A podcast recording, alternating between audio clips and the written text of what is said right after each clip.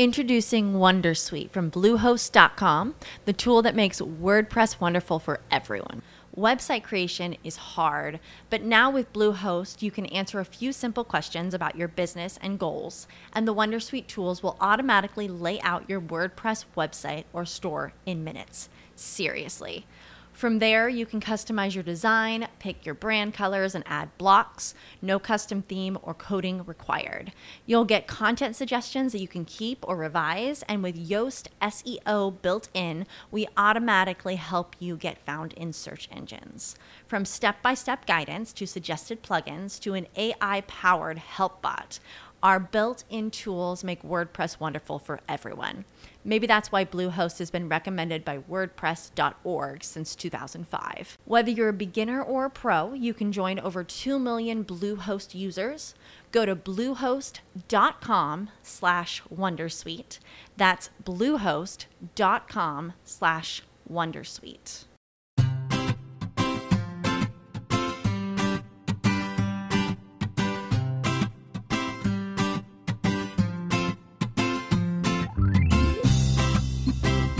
Bienvenidos al capítulo 124 de Perspectiva, un podcast de Milcar FM donde analizamos cada semana todas las decisiones y estrategias de las empresas que nos rodean.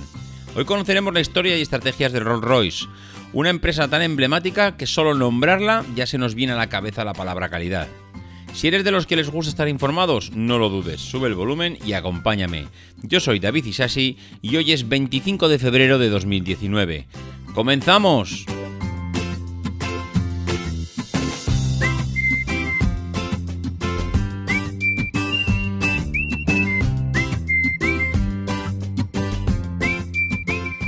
Muy buenas a todos, ¿cómo estamos? Pues aquí estamos, otra semanita más, al pie del cañón, o del micro, que es como sabéis que me gusta decir. Esta semana he vuelto a caer en la tentación de hablar de la historia de una empresa, en este caso del Rolls Royce, que es una empresa británica que, aunque estoy convencido que ninguno de los que me escucháis lo tenéis, tenéis ningún coche de esta marca, estoy también convencido de que todos habéis oído hablar de ella. Y este es un caso curioso, porque así como otras veces digo que quien no ha obtenido un producto de esta empresa, hoy, eh, como decía en la presentación al principio, estoy convencido y si hay alguien que me dice lo contrario, que me mande un mensaje, por favor, que nadie de los oyentes de hoy ha comprado nunca un producto de la, de la marca. Por lo menos eh, de la empresa del siglo XX. Ya no digo nada de la del siglo XXI, pero me extrañaría mucho. En fin, eh, la empresa de la empresa Rolls Royce, eh, pues nace los albores del siglo XX. Se vivía en una Inglaterra, pues de progreso y refinamiento, la típica la típica época que tiene ese típico toque romántico, de que se está un poco en expansión, en crecimiento. Bueno, eh, era una época en que la industria en auge tentaba a muchos empresarios y aventureros en un mercado mundial, eh, ávido de todo tipo de industria, Inglaterra, pues con la revolución industrial ya madura, estaba en condiciones ideales de desarrollar estas aventuras. El mundo automovilístico era por entonces incipiente y las condiciones pues permitieron para muchos que estos proyectos pudieran eh, tomar vida y perdurar en el tiempo. Era el año 1904 y en Manchester se produjo un encuentro. Era la reunión de dos hombres muy diferentes que dio lugar al resurgimiento de, esta empresa. Y la verdad es que esta empresa es una, una leyenda en el mundo de la automoción. Uno de esos hombres era un ingeniero mecánico de 41 años, empresario, propietario de una fábrica de grúas y dinamos. Era hijo de un molinero y era obsesionado por los automóviles y por la perfección de las obras. Era el otro un aristócrata de familia terrateniente, con estudios en Cambridge y parece ser que con fama de, aventurero. A los 27 años habían marcado ya un fabuloso récord mundial en la velocidad en tierra, 93 millas por hora en 1903 en Dublín. Pues eh, este ingeniero aficionado a los globos aerostáticos y al esnovismo de los automóviles era casualmente pues un experto conductor. Estos datos corresponden al prestigioso ingeniero Frederick Henry Royce y al honorable Charles Stuart Rolls. Se dice que el señor eh, Royce era tan eh, obseso por la calidad que llegó a decir que la calidad permanece eh, durante años en el tiempo, mientras que el precio es olvidado. Por aquellos tiempos, Royce ya había construido de forma artesanal un primer prototipo. Se trataba de un vehículo con motor de dos cilindros, se destacaba por la suavidad del funcionamiento, era digamos, eso, un producto por la obsesión de los detalles que tenía en la cabeza, esa cabeza de constructor, este, este hombre. En cambio, el, digamos, el terrateniente Charles Rolls lo probó y, quedó impactado. Pero como aristócrata era además, eh, pues casualmente, un pionero del marketing y le pidió prestado el prototipo al señor Royce. Inmediatamente viaja a Londres y convence a su socio eh, comercial, el señor Mr. Claude Johnson, para promocionarlo a través de un largo viaje cuya primera etapa estaría en París. Bien, pues la empresa como tal, Rolls-Royce Limited, nace en mayo de 1904 cuando Henry Royce y Charles Rolls eh, se conocen y Henry Roche había fundado una fábrica de equipos eléctricos y mecánicos y en 1904 presentó ya el primer automóvil con esa, con esa empresa y por su parte Rolls, que ya hemos dicho que era un aristócrata pues apasionado del motor, tenía un concesionario dedicado a la importación de coches de lujo franceses. Pero su idea era la de crear un coche británico que desbancase a todos los demás, y cuando Rolls empieza a oír las maravillas de los coches que está fabricando Roche, le pide a este una unidad para evaluar la calidad y queda gratamente sorprendido. Así, en el año 1904 se cierra un acuerdo por el que Rolls tendría la exclusividad para vender los coches que fabricase, Royce. Inmediatamente después, en el Salón de París de ese mismo año, la nueva firma exhibe varios modelos bajo el eslogan El mejor coche del mundo. Los modelos de 10 caballos, de 15 caballos, los 20 caballos y el motor de 6 cilindros que eh, dio posteriormente al 30 caballos eh, que presentaron en su día, pues tienen un éxito bestial. Lleva a los dos socios a firmar un nuevo contrato en el que los coches, a pesar de ser todavía modelos de Royce, pasarían a llamarse Rolls-Royce. Finalmente, en el año 1906, llega el 30 caballos, que es el primer eh, automóvil desarrollado conjuntamente. En el año 1907 fabrican el mítico Silver Ghost, un lujoso y carísimo automóvil que batió el récord de resistencia de su época al recorrer algo más de 23.000 kilómetros sin una sola avería. Montaba un motor de 6 cilindros y 7.036 centímetros cúbicos.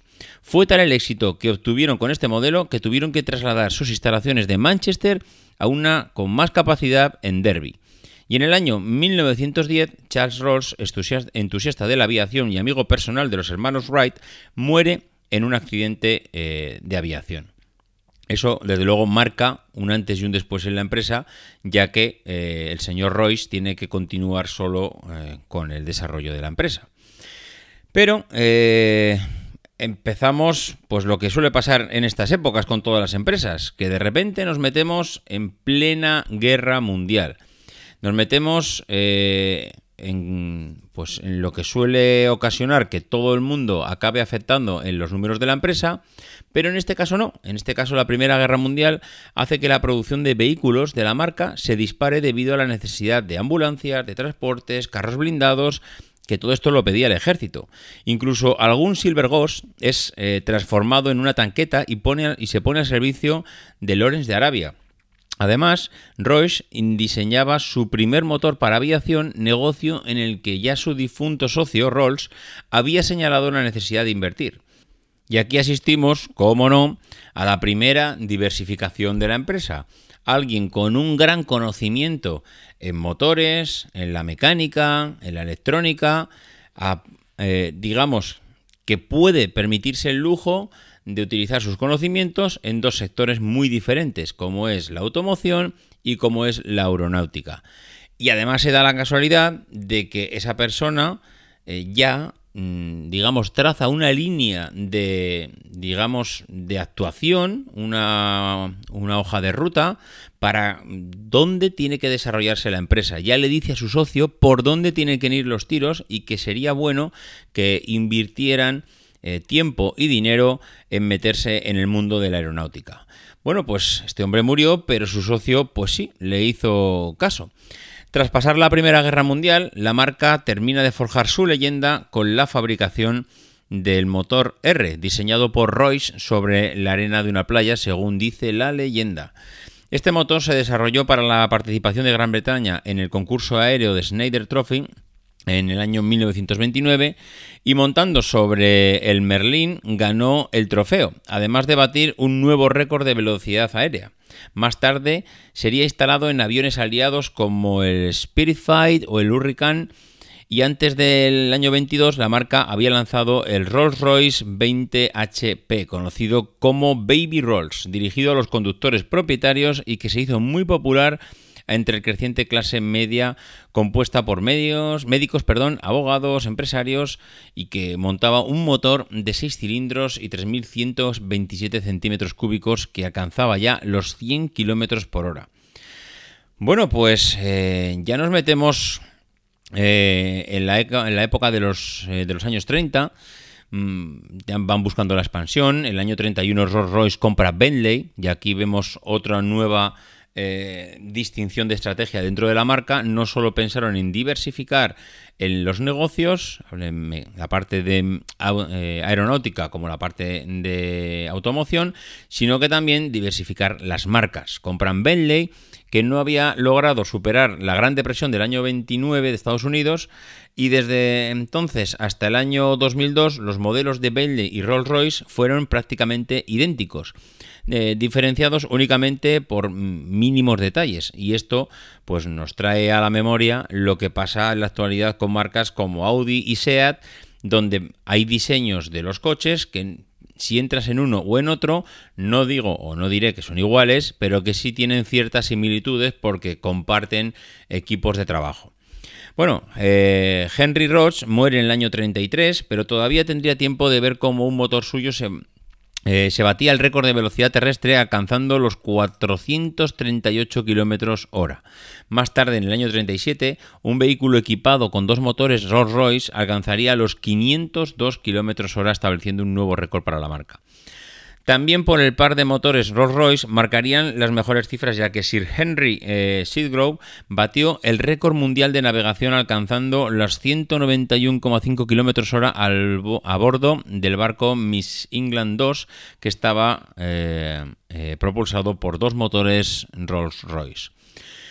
Durante la década eh, de los años 30 llegaría también el Phantom 2 y el Phantom 3. Este último sería el primer coche de Rolls-Royce en montar un bloque V12 de 7.340 eh, centímetros cúbicos y con una carrocería tipo limusina, que era capaz de alcanzar los 148 kilómetros hora.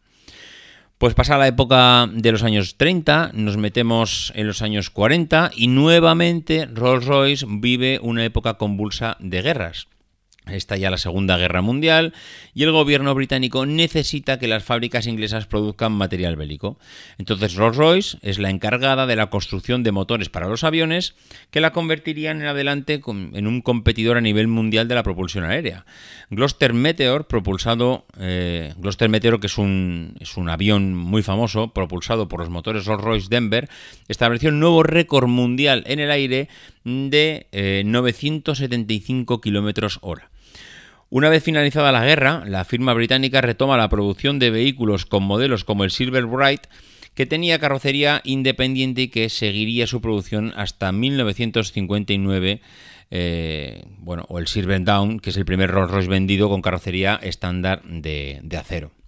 Bueno, pues pasa también la época de los años 40 y en los años 50 eh, la princesa Isabel y el duque de Edimburgo rompen una larga tradición de la casa británica al recibir como regalo por el 25 cumpleaños de la princesa el primer Phantom 4, reemplazando así a Daimler como proveedor preferido de la monarquía. El Phantom 4, del que solo se fabricaron 18 unidades, fue diseñado exclusivamente para la realeza y jefes de Estado. España poseía tres Poseía, y creo que todavía posee, tres de esas 18 unidades, incluyendo la única versión descapotable que existe. Bueno, pues en el año 1955 se lanza el Silver Cloud, que es capaz de alcanzar una velocidad máxima de 170 km hora y al final de la década el Phantom 5 reemplaza al Phantom 4, que poseía un motor V8 y chasis independiente. Introducing Wondersuite from Bluehost.com, the tool that makes WordPress wonderful for everyone. Website creation is hard, but now with Bluehost, you can answer a few simple questions about your business and goals, and the Wondersuite tools will automatically lay out your WordPress website or store in minutes. Seriously. From there, you can customize your design, pick your brand colors, and add blocks. No custom theme or coding required. You'll get content suggestions that you can keep or revise, and with Yoast SEO built in, we automatically help you get found in search engines. From step by step guidance to suggested plugins to an AI powered help bot. Our built in tools make WordPress wonderful for everyone. Maybe that's why Bluehost has been recommended by WordPress.org since 2005. Whether you're a beginner or a pro, you can join over 2 million Bluehost users. Go to bluehost.com slash Wondersuite. That's bluehost.com slash Wondersuite. De él se vendió un número mucho mayor de ejemplares que, que de su sucesor. En la década de los 60, la firma británica atrajo pues un nuevo tipo de clientela entre la que se encontraban las más rutilantes estrellas de cine o de la música. Ya no solo era de abogados y de la monarquía, sino que ya empieza digamos, a, calar un poco entre las estrellas de, de, cine, de la música, lo cual pues le da también otra dimensión a la marca. En el año 65 da incluso título a la película El Rolls Royce Amarillo, donde un Phantom 2 compartiría protagonismo con Omar Sharif, Ingrid Bergman y Red Harrison. Ese mismo año le entregaron a John Lennon un Phantom 5 que el cantante repintó con un diseño psicodélico. Entre tanto, Rolls Royce se introdujo en el 65 el Silver Shadow 1, que es el primer coche de la marca en ofrecer un chasis monocasco. Tenía una velocidad de 190 km hora. Bueno, pues vamos dejando ya mm, la, mitad del siglo XX y vamos avanzando en el tiempo y nos metemos ya en, los años 70 y empieza la época convulsa de, de Rolls Royce, porque en el año 71 se declara insolvente y presenta suspensión de pagos al haber alcanzado una situación económica de bancarrota. Debido a su importancia estratégica, la marca es nacionalizada por el gobierno y en el año 73 se toma la decisión de dividir el negocio eh, nacen entonces dos empresas. Nace Rolls-Royce Motors, dedicada a los automóviles, y Rolls-Royce PLC, eh, encargada del negocio de los motores para avión y la marina. En el año 1980, durante el mandato de Margaret Thatcher, se, procede a su privatización y Rolls-Royce Motors es adquirida por la empresa eh, británica Vickers, que siguió con la producción de automóviles Rolls-Royce y Bentley. Y en el año 85 empezó también a cotizar en bolsa. En cuanto a modelos se refiere, en los años 70 ve la luz el primer vehículo de la marca diseñado con dimensiones métricas e incorpora avances como el aire acondicionado de dos velocidades y que en los años 80 además lanzan nuevos modelos como el Silver Spirit que cuenta con una carrocería mucho más moderna eh, que posteriormente además fue reconocido en numerosos eh, salones del automóvil. Bueno, pues vamos avanzando ya. Prácticamente nos metemos en finales del siglo XX. En el año 98, 1998, BMW ya suministraba motores y otros componentes para Rolls-Royce y Bentley. Se hace con el control de la mítica marca británica. No obstante, el grupo Volkswagen también había pujado bastante fuerte en su momento por hacerse con la marca y de hecho había adquirido los derechos de la figura El espíritu del éxtasis, que no sé si ahora mismo tenéis en mente eh, lo, que, lo que viene siendo un Rolls Royce, la, digamos, el diseño mítico, el radiador eh, por delante, eh, esa figurita que está justo encima del radiador. Bueno, pues esa figurita se llama el espíritu del éxtasis. Y ahora, eh, ahora seguido explicaré de dónde viene un poco ese diseño, ¿no? Bueno, pues había adquirido Volkswagen eh, los derechos de esa figura y el diseño del radiador.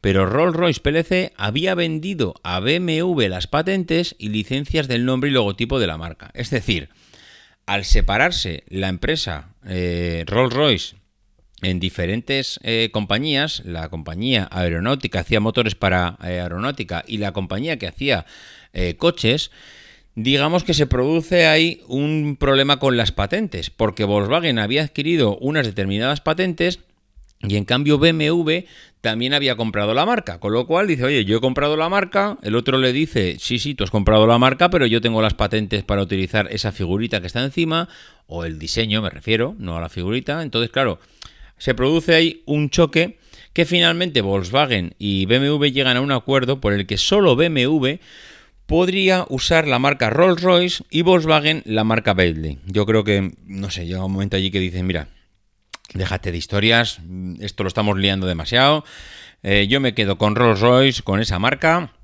Tú te quedas con la marca Bentley, que no es ni mucho, vamos, ni mucho menos una tontería, y al final los dos nos quedamos con dos marcas emblemáticas y en cierto modo los dos contentos. Bueno, pues tras 72 años juntas, Bentley y Rolls-Royce separan sus caminos. El primer modelo producido con la marca ya en manos de los alemanes, de Volkswagen, eh, será el Silver, eh, perdón, de Volkswagen, de BMW, será el Silver Seraph. Se trataba del primer Rolls Royce completamente nuevo desde el lanzamiento del Silver Shadow, más de 30 años después. Montaba un motor BMW V12 de 5,4 litros, y si a principios de los 90 Rolls Royce estuvo al borde de desaparecer tras la caída en picado de sus ingresos con un descenso en las ventas de más del 50%, hoy en día la actualidad se puede decir que vuelve a, relucir y que ha recuperado el máximo esplendor de épocas, eh, de épocas pasadas. También decir una cosa, Rolls Royce al final no existe. Rolls Royce al final no deja de ser una marca comprada por BMW, y que al final, pues bueno, eh, se mantiene la marca por todo lo que ha significado durante el siglo XX, eh, toda la historia y todo lo que yo creo que Rolls Royce se ha asociado a la calidad de los materiales, a la calidad de la, de la automoción, a la innovación y a los motores. Mm, se ha oído muchas veces que si tienes la suerte de conducir un Rolls Royce, pues eh, es cuando realmente aprecias eh, lo que es eh, un coche y lo que es un motor de, combustión. Bueno, mm, no sé, no sé, quería hacer referencia a, ese, a esa figurita, cómo nació esa figurita, que es casi un, pues, una enseña de la marca, ese espíritu del éxtasis, que es como le denominaron, ¿no? Porque eso fue eh, fruto de que en el año 1911 el escultor Charles Robinson eh, propuso eh, una estatuilla con forma de mujer para presidir el frontal de los Rolls Royce, unos coches que habían ganado ya por aquel entonces una excelente reputación. Lo más curioso del asunto es que el encargo de la, de la, figura no viene directamente de la compañía, sino que viene de Lord John Walter Edward Scott Montaut. Ahí queda eso. Un acaudurado eh, noble británico que le pide a Sikes un emblema para su Rolls Royce Silver Ghost. En el encargo le dejaba claro que la figura debía tener elegancia, sensualidad y velocidad, y al escultor se le ocurrió que la mejor manera de satisfacer el encargo sería inspirarse en la amante de Montó, la actriz Eleanor Velasco Thornton, que aunque la madre era española y ella era actriz, no tiene ningún parentesco con Concha Velasco, por si alguno tiene alguna duda. La sensualidad y la velocidad se expresaron con su femenina silueta envuelta en un vaporoso vestido que se ciña el cuerpo y ondea contra el viento, en una pose muy similar, muy similar si habéis visto la película Titanic por la inmortalizada por DiCaprio y Kate Winslet. Curiosamente, la bella Eleanor fallecería ahogada en el hundimiento del barco torpedeado eh, por el U-Boat alemán en el 1915 en la costa cretense. No se trató del único propietario de un Rolls que montó una estatuilla sobre su radiador, pero no todos tuvieron eh, el buen gusto y que tuvo hasta este hombre, y en la compañía decidieron poner fin a algunas figuras realmente grotescas que habían visto y que veía que la gente ponía encima de los coches y veían, se veían cosas feísimas que degradaban bastante la imagen de la marca. Así que Claude Johnson se puso en contacto con Sikes y le pidió que retocase el encargo de Monto. Básicamente que no fuese tan personalizado y con los rasgos de la actriz, para que los Rolls Royce tuviesen su propia escultura y no dejar sitio a otras figuras de peor gusto. Y así es como nació el espíritu del éxtasis. Una marca como Rolls tiene eh, en cuenta cada detalle y fruto de ello tenemos eh, esa, una curiosidad sobre eh, su escultura y es que como muestra de respeto en aquellos automóviles que eran encargados por la Casa Real Británica, la dama no está erguida sino haciendo una reverencia. Esto que es una tontería en principio, que es una mera curiosidad, hace que las marcas pues acaben forjando esas, eh, esos distintivos de leyenda. Al final estas tonterías son los que hacen que los fanáticos de las marcas, los que acaban siguiendo a una empresa allá donde vaya, donde siguen las noticias de todo lo que va pasando, pues esas pequeñas tonterías, esas eh, historias, digamos, entre bambalinas, hace que forje prácticamente la leyenda de, una empresa. Y una empresa que nació Fijaros, eh, con el conocimiento mm, de dos personas, dos personas que se conocieron, uno apasionado a la automoción, bueno, perdón, dos apasionados de la automoción que se conocieron, uno muy técnico, otro amante de eh, la conducción y que ambos eh, se fusionaron para dar lugar a lo que hoy en día prácticamente se puede decir que del, siglo XX, yo creo que de las compañías que a la mente se te pueden venir como síntoma de calidad de, una marca. Luego, a partir de ahí, pues vinieron más cosas. Vinieron la diversificación de la marca, eh, para mí un hito importante porque Rolls Royce mm, en lo que es la aviación y los motores de aviación ha significado un hito y de hecho vamos, eh, no un hito cualquiera, es eh, una de las principales marcas de, motores en, aviación. Y en cambio tenemos en paralelo a una empresa que ha ido haciendo coches y que para nada eh, se puede decir que ninguna de las dos ha hecho sombra a la otra. Mm, tanto la parte de aviación como la parte de automoción pues mm, tuvieron caminos bastante eh, exitosos. Luego además vino la idea de crecimiento, vino no solo la diversificación de las marcas, sino la idea de crecer y por eso se adquirió la empresa Bentley. El problema es que yo creo que no supieron aprovechar esa hegemonía eh, que les supo dar las guerras mundiales, porque no todas las empresas tienen la suerte de aprovechar una guerra mundial, no una, sino dos, para hacer fuerte la empresa. Prácticamente eran, tuvieron que dejar de fabricar coches para dar abasto a, fabricar motores de avión por toda la demanda que había de, vehículos bélicos para, la guerra, ¿no? Al final esto pues eh, les vino evidentemente bien porque prácticamente no tenían competencia, pero no sé si aunque o a pesar de que mm, hicieron seguramente mucho dinero, seguramente les frenó en la parte de la de automoción. Es decir, aprovecharon a hacer mucha caja, pero seguramente olvidaron la parte de desarrollo eh, de la empresa en el sector de la automoción y eso pues seguramente les pasó factura a largo plazo. Luego a partir de ahí, pues bueno, eh, digamos que es la desmembración de la marca. Ya hemos dicho, BMW, Volkswagen, eh, patentes, litigios, mm, todo lo que vino después, pues fue el repartirse las migajas del pastel que quedaba allí. Ahora ya, pues no quedan más que las marcas. Eh, las grandes multinacionales de la automoción son las propietarias de la marca, de los logotipos, de las enseñas y de cómo utilizarlas. A partir de ahí, pues lo demás yo creo que es historia. Bueno, pues eh, hasta aquí la historia de Rolls Royce. Espero que os haya gustado. Espero que hayáis disfrutado del podcast de hoy. Otra gran marca que tiene una historia reciente, porque se puede decir que es reciente todavía y que es una gran desconocida para, para muchos.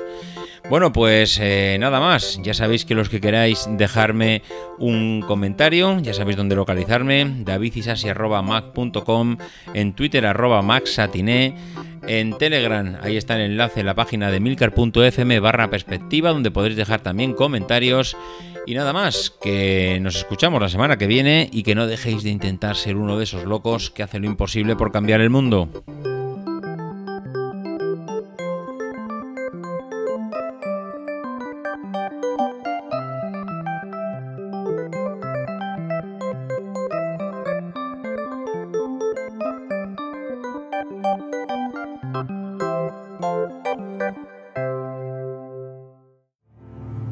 Because the people who are crazy enough to think they can change the world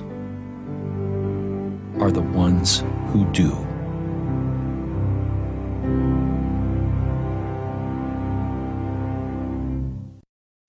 As humans, we're naturally driven by the search for better. But when it comes to hiring, the best way to search for a candidate isn't to search at all. Don't search, match with Indeed. When I was looking to hire someone, it was so slow and overwhelming. I wish I had used Indeed. If you need to hire, you need Indeed. Indeed is your matching and hiring platform with over 350 million global monthly visitors, according to Indeed data, and a matching engine that helps you find quality candidates fast. Ditch the busy work. Use Indeed for scheduling, screening, and messaging so you can connect with candidates faster. And Indeed doesn't just help you hire faster. 93% of employers agree Indeed delivers the highest quality matches compared to other job sites, according to a recent Indeed survey. And listeners of this show will get a $75 sponsored job credit to get your jobs more visibility at Indeed.com slash podcast. That's Indeed.com slash podcast. Terms and conditions apply.